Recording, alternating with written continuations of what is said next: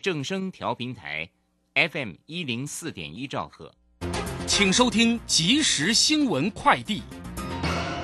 各位好，提供你两分钟即时新闻快递。财政部今天引述 WTO 最新的数据指出，台湾二零二二年的出口值四千七百九十四亿美元，位居全球第十七；进口四千两百八十亿美元，同样排名第十七。贸易总值首度跨越九千亿美元的大关，创新高，来到了九千零七十四点五亿美元，位列第十八，较二零二一年的第十六名下滑一些。台湾证券交易所今天表示，全体上市公司二零二二年的总营收新台币四十兆两千一百八十六亿元，较二零二一年成长一兆九千六百九十二亿元，增幅百分之五点一五。二零二二年的税前净利四兆七千五百四十五亿元，年减两千七百八十四亿元，减幅百分之五点五三。台北富邦银行与日盛银行今年四月一号正式合并，并于二号晚间六点成功完成系统转换整并。北富银今天表示，今天是合并后的首个营业日，目前全台一百七十九间的分行及各个数位服务平台运行均顺畅。疾病管制署今天公布，国内近期近期新增了两例长病毒七十一型的轻症个案，今年累计四例的长病毒七十一型的轻症个案。台湾是时隔一年半之后，再度出现了社区疫情是警讯，而且疫情持续上升，呼吁家长要注意孩童的个人卫生。以上新闻由陈思安编辑，黄子荣播报，这里是正声广播公司。动人的歌曲。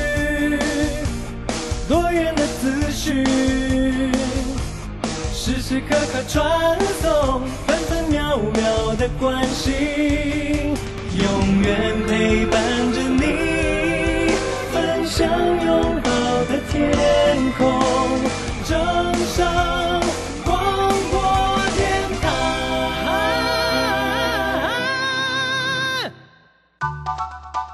耳朵听正声，眼睛看正声。我们有好听的广播节目，也有好看的影音资讯呢。现在就上 YouTube 订阅看正声，按赞分享，开启小铃铛，充实自我，了解趋势，财富自由行，让你幸福生活一定行。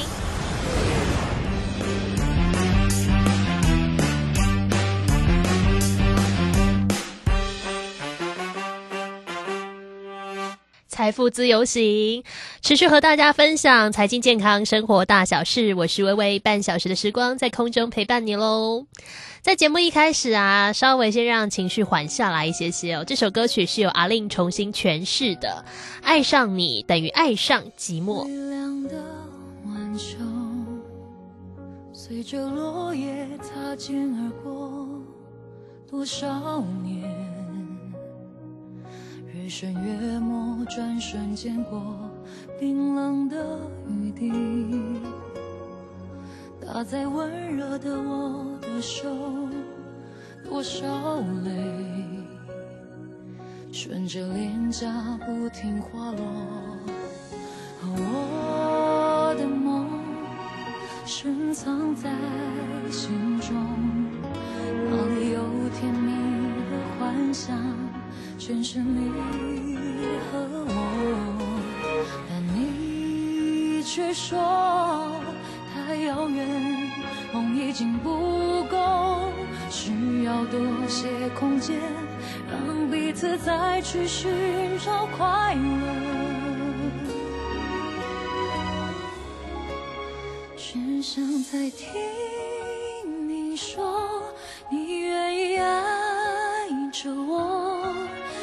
地老天荒，下个是寂寞。真的只想再听你说，在你心中我算什么？给我一个答案，算不算太过奢求？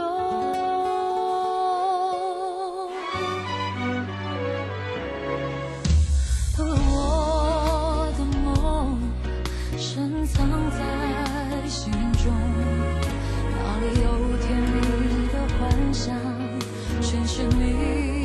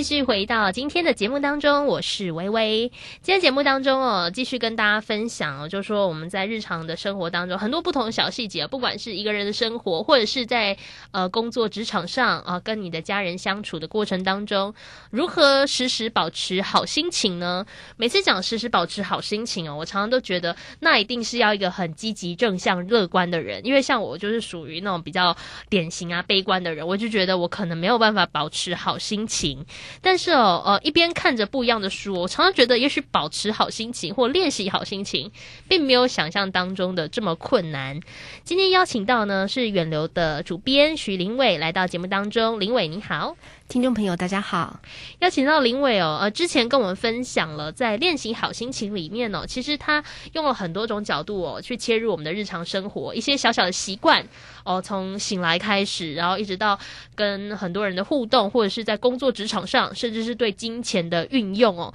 其实都有一些可以去尝试改变的地方。那那些改变对一般人来讲，也许不会太难，但是他可以用这些小小的行为上啊，或者是言语上的改变，让你可以稍微转念一下。那其实它的篇章挺多的，后面有些篇章哦，特别讲到的就是呃情绪的管理这一块，我觉得这也很重要。就像我们刚刚讲的，每个人都希望保持。好心情，但是一定都有不开心的时候。可是真的遇到不开心的时候，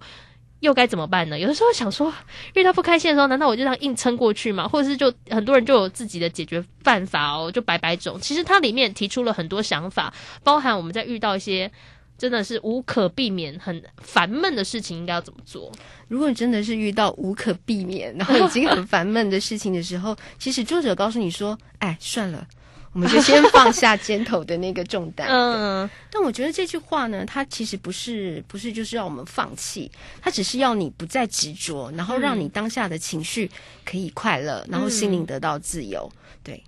所以像刚刚讲那个算了，我当时看到心想，哎呀，那这样是说不不管了，就放弃。我觉得有的时候是说你你不要陷入在那个情绪的点，例如说你现在很生气，或者你现在很难过，然后你一直去想啊，你就只会一直想那个生气的点跟难过的点。它延续到后面那个篇章也很像，因为他讲说不要思考烦恼的原因，而要思考烦恼的解决方法。因为你很多时候还在那个源源头打转嘛，例如说谁谁谁弄你，或者是那个长官都欺负我，或者是那个谁谁谁事情都不做扔给我，你还在想那个点。所以你还困在那边，但你没有想到说，哎呀，反正那个东西都来，或者那东西都来，那个事情就就出现了，你应该怎么去解决？我觉得你还是一个，也不能说是我这种很放弃的心态，而是说其实我们是换个角度，比较积极的去思考。对，没错，对，而且他他他另外在后面还有讲到说，如果你针对那种已经无法改变的事情，那你就这样就好。哎、我常常在在这这一段常常看到他，就觉得这样就好。但是我总觉得他这其实不是悲观，他真的就是希望你可以不要陷在当下的那个情境里面，因为这有川真由美她的想法就是觉得，如果你时时刻刻都保持着好心情，嗯那就会有好运。嗯对他觉得有有愉快的心情，然后你就会面带笑容，然后笑容就会像是魔法一样为你带来好运。嗯对，所以他想要做的其实是这样子的一个一个观念。嗯，这是刚刚讲到说，我们日常可能会蛮常遇到那种烦闷的，或者是被迫要做的事情啦。这种事情，不论大家是学生啊、上班族啊、家庭主妇啊，多多少少都有，一定会有一些不得不做什么时候的状态。那当然，所谓情绪啊，也有很多面向，像有一些比较呃悲伤的，或想哭的时候，诶，我发现有一些人呢、就例如说我的朋友之间呢，他们一直面对那种真的所谓想哭的情绪啊，他们会觉得说想要那种忍住不哭。我每次都心里想说，是有这么煎熬吗？就想哭就哭。诶，我觉得去面对自己那种负面的情绪也还蛮重要的，你不能总是觉得说，哎呀，那个哭我感觉不好，我不应该哭。但这本书告诉你说，大人想哭时也可以哭，嗯对，因为他觉得情绪抒发其实是一个很自然的现象，嗯，对，然后你不要去一直背，就是背负着，然后压抑着，那其实只会让你更不舒服而已，对，嗯。所以哭其实可以让你的痛苦去做释放，然后他也告诉你说，当你真的是遇到很无力的事情，那你就放声哭吧，然后慰劳自己说你已经很努力了，对，嗯。然后哭完了之后呢？你可能还会有那么一点点的悲伤，但是他觉得时间可以冲淡这些，然后之后呢，你就可以再起来这样子，嗯对，其实我觉得，如果有大家应该多多少少都有哭的经验啊。如果你真的是在一个不管是什么原因哭的情况下，其实哭的当下你都不太能够思考嘛，因为毕竟那是单纯的一种情绪发泄。然后在那个哭完之后啊，你才有办办法慢慢。和缓下来，就是回到一开始那个点，就说那那我们到底下一步我要干什么？我要怎么做？或者是我的态度是什么？但是如果你在哭的那个点呢、就不打算哭，或者就是忍住不哭，我都不晓得说那这样一直憋着是有什么 是有什么用哦？那当然，很多人会碍于，就像刚刚讲哭哦，有些人会有这个面子的考量，或者是个人习惯的养成，可能从小到大就不太喜欢哭哦，或者是觉得我不应该哭哦。其实可以尝试练习哭一下。很多人都会讲说：“哎、你还记得你上一次哭是什么时候吗？” 有人讲说：“啊，是我上次看韩剧的时候。”其实适时的那个抒发一下，我觉得还是很 OK 的。那这样子的情绪哦，当然有很多不同的极端啦，像刚刚讲到这种极度郁闷的、啊，或是像那种极度悲伤，其实很嗨的时候也要注意耶，就是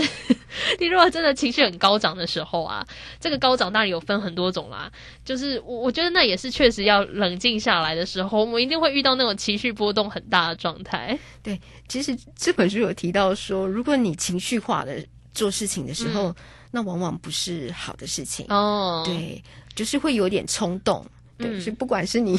你呃，不管是好的或是不好的，就是当你情绪很高涨的时候，这时候可能要先让自己冷静一下，嗯然后再做决定。对，然后你可能过了三分钟之后，就会说：“哦，还好，我刚刚没有怎么样。对”哦对对对对。他又举一个例子啊，就是他有一次，其实他收到一个他朋友的简讯，嗯然后当时就非常的生气，他就想说太过分了，然后马上就想要回击他，然后就是愤怒的骂他，但是他就是忍住了。嗯，对然后隔天早上，他又开始读那封简讯的时候，他还觉得，哎，其实也没有那么严重。哦，然后他就心想说，哎，还好我没有把那个简讯发送出去，嗯不然我就损失一位很好的朋友了。嗯、对，是，所以这种高涨啊，当然除了像刚刚讲到那种极度生气啊、极度开心，也是有时候嗨起来让人来疯啊。就很多人开心、极度开心、极度生气、极度悲伤，你可能都会想要在当下做些什么。例如说很难过，像尤其是分手很难过，会打电话去骂人，我打电话去哭诉啊、呃其实有的时候你你是需要先先和缓下来，然后再去做一些决定，不然你一定曾经啊，我觉得多多少少啦，你一定有曾经在情绪很激动的时候做过的某些决定，例如说某些话。哦，说出来，尤其像那种说出来的，可能就伤害到别人了。也许只是误会一场，但你当下情绪很激动，然后你你就觉得我不说不行，我实在忍不住了，我一定要说，就伤害到别人，那那也许都会有这样的状态，所以让自己的情绪和缓下来，再去做决定，其实还蛮重要。我觉得是主要是不要太太急躁吧，就是有些人我们会觉得当下为了要解决某件事情，就得赶快做反应，但很多事情其实也没真的急成这个样子哦。是刚刚讲到的这个情绪这一块，那我想这些包含介绍到现现在哦，大家很多都是我们日常很很常常见的反反复复，这些都会在我们日常当中出现。但有一些刚刚讲到说生活的习惯或想法，主要是对我们自己生活的一些规划，尤其是谈到自己的生涯规划的时候，很多人会特别的郁闷的，因为想说我毫无规划，或想着就是这件事情对很多人来说是十分困扰的。在里面他有特别分享到在拟定计划当中的一些习惯，也许是让大家在拟定计划的时候心情上比较轻松一些，也包含在未来执行上，呃，不会觉得是如此之。艰难，那我我想在里面哦，他有设定很多，就是可以算是鼓励自己的部分。我觉得我遇到好多人都是跟我讲说，哎呀，我计划怎么样怎么样，但是我现在好像距离那个东西很远哦，好像都比较悲观呢。多数人对于自己执行计划能力好像都比较悲观，但是它里面倒是给我蛮多正面的思考。这本书里面其实有提到，就是说我们有时候会觉得设定计划很困难，嗯嗯，然后或者是你已经设定了计划，但是迟迟无法开始做起，嗯对对。但他可以教你一个方法，就是我们先从简单的、轻易做到的事情开始做。你就是把一个小的目标，然后这小的目标、小的事情先完成，嗯嗯，那你就是得哦，我已经达到一个目标了，然后再坚持进展，嗯。对，这也是一个方法。举例说，呃，他有举一个日常生活的习惯，我觉得这也许大家也会遇到，就是嗯。有的时候其实你很讨厌、很不想要洗碗，嗯，对我但是很懒的时候对，，很懒得洗碗。可是如果当你去洗碗了之后，你会发现你好像哎不小心把整个琉璃台都清理好了。嗯然后甚至把那个橱柜啊、餐具啊，都都整理好了。嗯对，所以他一样的道理，他觉得是你不要想那么多，就是开始去做，就直接去做。那即便它是小的事情，你做了之后再说，嗯，对，那你就会有小成就，慢慢慢慢累积成大成就。嗯，其实我想，对于所谓的计划，当然有有计划性的人，他可能会觉得啊，我的我对我未来的蓝图哦是非常之具体的，那可能会有他这种人的思考，或者是这种人的烦恼。那有一些呢，是我真的很难下决定，很难计划，会觉得哎呀，我我一事无成哦，没有什么规划，这也会有他的烦恼。在里面，他有一个点是说，我们要意识到为什么要做这件事情的目的。我觉得是提醒我们要不断反思跟自觉，要不然你就会觉得说，我们好像一直在做事情，我们好像一直很忙，然后一静下来或一停下来，突然发现，诶，那我到底做了什么，会让人有点彷徨，避免这种情况是吗？是没错，它里面其实提到这一点呢，他是觉得说，呃，不要因为说，哎，别人都这么做，别人都这么说啊、嗯或者是你凭感觉，然后你就去做这件事情。对他要你时时刻刻就会想到说，我们为什么要去做这件事情，然后呃。当然，这一点它可以套用，不是在计划，呃，不止在计划上面，嗯它可以套用在你的工作方式、你的生活方式上面，还有你使用时间的方式上。就是你在做这件事情的时候，它一定有个目的，然后你知道这个目的是什么，你就不会走偏。哦，所以我觉得那是反思到你那个行动的理由跟初衷啊，呃，去反复确认你为什么要做这件事情，其实也是坚定你去做这件事情的那种毅力。当然也是让自己确认说，诶，我现在的努力的方向啊有没有错啊？有的时候做到后来哦，跟原本那个是有落差，那及早止血也 也很重要。那当然有那种所谓很有执行力的人哦，他也可能会遇到那种迷惘的状态。我做了好多事情啊，但还是会卡住、哦，或者是有点嗯不知道现在要干什么，或者要怎么办。然后我我觉得那个心情是最糟的，因为你不是好，你不是没有做什么事情，你就是做一半。他在里面也是希望说大家可以回到原点。我觉得有有点也像刚刚讲的，就是你要回到你当初为什么要做这件事情的理由。对，没错。它其实里面还有提到一个，我觉得也不错，就是呃，你不需要过度去拟拟定一个计划，而且、而是去享受这个过程。嗯，对因为有时候我们会觉得我们的目标哦，好像好遥远哦，可是我们在达到那个目标的过程之中，才其实才是最精彩的。嗯而且他也有提到说，其实人生呢本来就是计划赶不上变化，所以有很多事情的时候，其实就是并不会按照你所想的那样子去发展。嗯但他觉得，如果你可以随遇而安，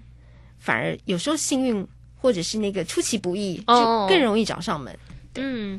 所以我觉得保留那种空间也是很重要的、哦。对于像我这种就是比较计划型的人类啊，就以前就会觉得说，哎，凡事就是你要说一不二哦，一二三哦，按按部就班哦，就是要这样，不能三二一哦，要一二三哦。那你你久了就知道，生活不太可能就一切照你想象的嗯这样去走啦。你你一定会有你最终想要达成的目的，但中间的路径哦，这是百百种啊。你想了一百条，会有另外一百条出现，所以那个保留那个弹性也很重要。那随着这个书的一个呃进展哦，他其实最后有真的算是比较结论性的呃提到了一些呃关于时间使用的方法，或者是回到我们一开始讲的，我说我们想要练习好心情嘛，其实要保持好心情啊，说简单说是简单啊，说难哦也是真的很难呐、这里面有有很多对于时间的使用习惯的一些改变，我觉得也也蛮实用的，尤其是呃对于呃自己的那个反思的时间，我觉得还挺有意思。他说要打造自己专注的时间，很多人心想说，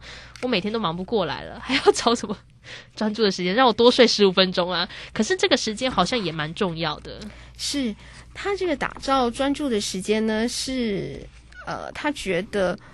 我们不太能够一心多用。哦，但是如果你把你的时间给细分了，就细切了，譬如说嗯我接下来的十五分钟，我只要做某件事情，嗯，那当然你就会更专注在把这件事情完成，那这件事情能够做得好，然后你在时间的运用上也会比较好一点。对嗯。他他其实这个是在讲细分的时间，嗯。把时间呃可以切割。譬如说我接下来三十分钟呃要做看书，嗯，那接下来三十分钟做伸展招伸展操，对，然后可以让你把每件事情都是做得好一点，很精。确的模式。那当然，像刚刚讲到是说我们那种任务型的嘛，我们有有一些功课要做哦，你可能需要时间的划分。另一个，我觉得这个是也是我看书前我自己就有做到，就是假日腾出可以什么事都不做的时间。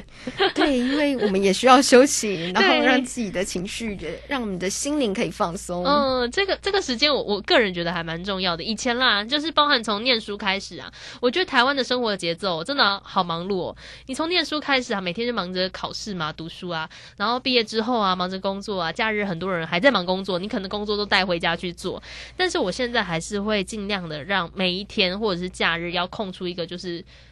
耍废的时间真的是什么事都没有做，就是我并没有安排任何事情，呃，我觉得还蛮有效果的。很多人讲说，哈、这样子会不会拖延进度？其实我觉得更没差，好不好？更没差那些时间，就是你真的会需要个时间，就是让你的身心灵全部呈现一种净空的状态。对其实作者其实也有提到说，如果你可以就是在假日的时候什么事情都不做，嗯那你在接下来的工作其实可以更集中精神。哦，对，其实有点像是橡皮筋，嗯它也是需要有一点点弹力。嗯。对，哇，所以呃，如果大家那个生活很忙碌，连假日都在工作、念书的哦，其实不妨调整一下啦。我我记得我以前啊，会不想要有空闲时间，是因为我觉得啊这样子哦，我事情会做不完，或者我心态会觉得说啊这样子是不是就是。就是输人家了，或者人家都还在念书，还在工作，我就在那边耍废，然后我就会有有这样子的心情，就我自己这个质问我自己哦。但我到现在就会觉得，其实真的没差，并且就像林伟讲的，就是你有一个适当的真的放空的时间，你会在真的要做事情的时候，相对是比较有动力的，并且你会会更专注于说你现在要做的这个任务，其实它是真的会有一些帮助。那另一个，我觉得也是我自己觉得希望可以履行下去的吧，因为我我就是一个很计划型的人类，然后又又很在意结果，然后它里面有特别讲到说，比起那个结果得失啊，最重要的是心情愉悦。其实我们会做很多，就像刚刚讲的，我们会做很多会让自己心情不开心的事情，多半是被迫做的。然后，呃，比起就刚刚讲的计划啊或什么，你一定会最终总会有一个小结嘛。这个结果有好有坏，当然它很主观，那个好坏也许是很主观，但是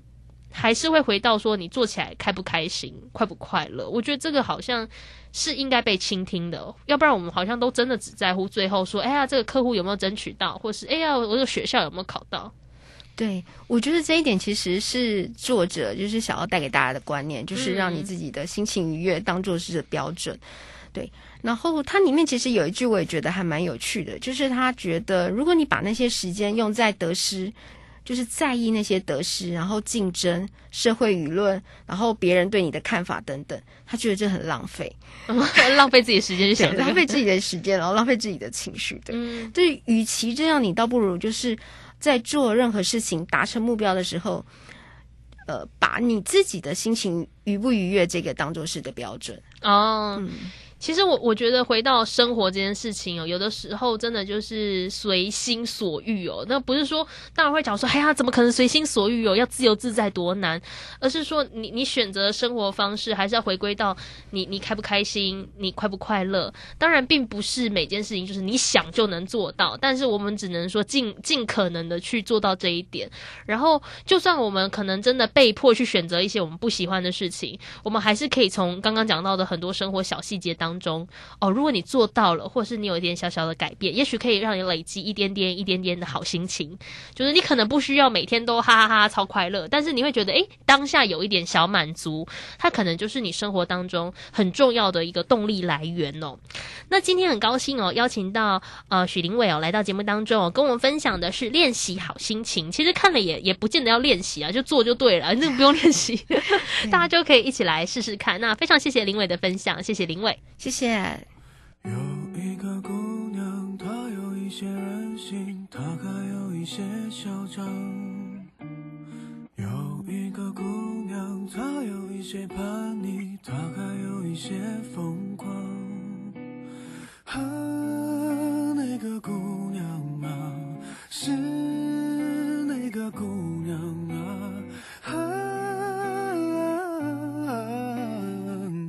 就是这个姑娘。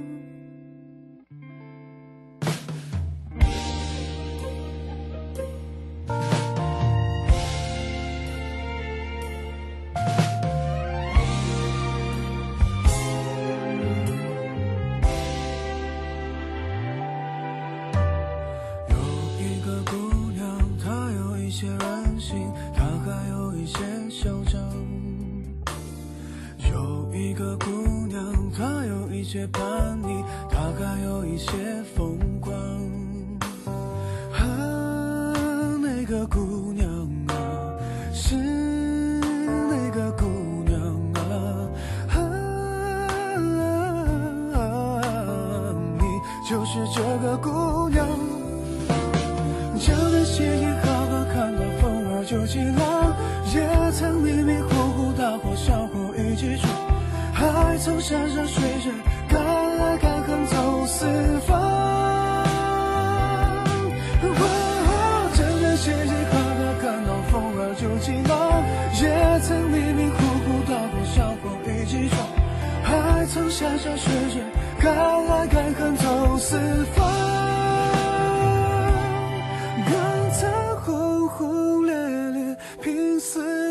或爱一场，你就是这个故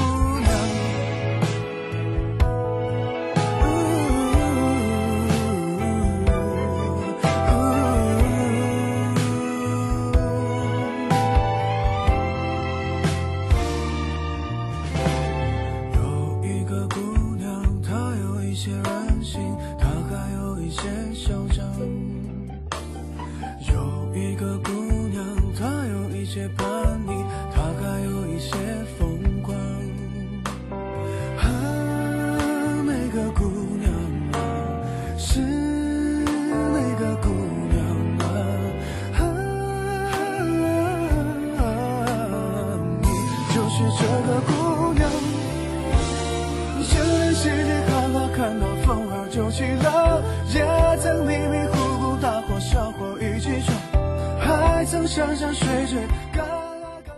恨。担心讯号不好，听不到想听的节目吗？哎呦，又错过节目的时间了啦！总是不小心错过想听的精彩节目吗？现在只要你有智慧型手机，就可以让你走到哪听到哪。不只有广播及时收听，也有精彩节目回顾。想知道怎么收听吗？赶快打开手机，进入 App Store 或 Google Play，搜寻正声广播网络收音机，让你免费下载，轻松收听。及时收听丰富的生活资讯，点选重听精彩的节目内容，现在就下载手机 APP 正声广播网络收音机，手机带着听，时刻陪伴您。正声 FM 一零四点一，金融资讯永远第一。金融曼哈顿由大华国际证券投资顾问股份有限公司分析师阮惠慈提供。一零二年经管投顾新字第零零五号。本节目与节目分析内容仅供参考，投资人应独立判断，自负投资风险。摆脱追高杀低的命运，掌握进出场的最佳时机。阮惠慈让你成为股市大赢家。金融曼哈顿。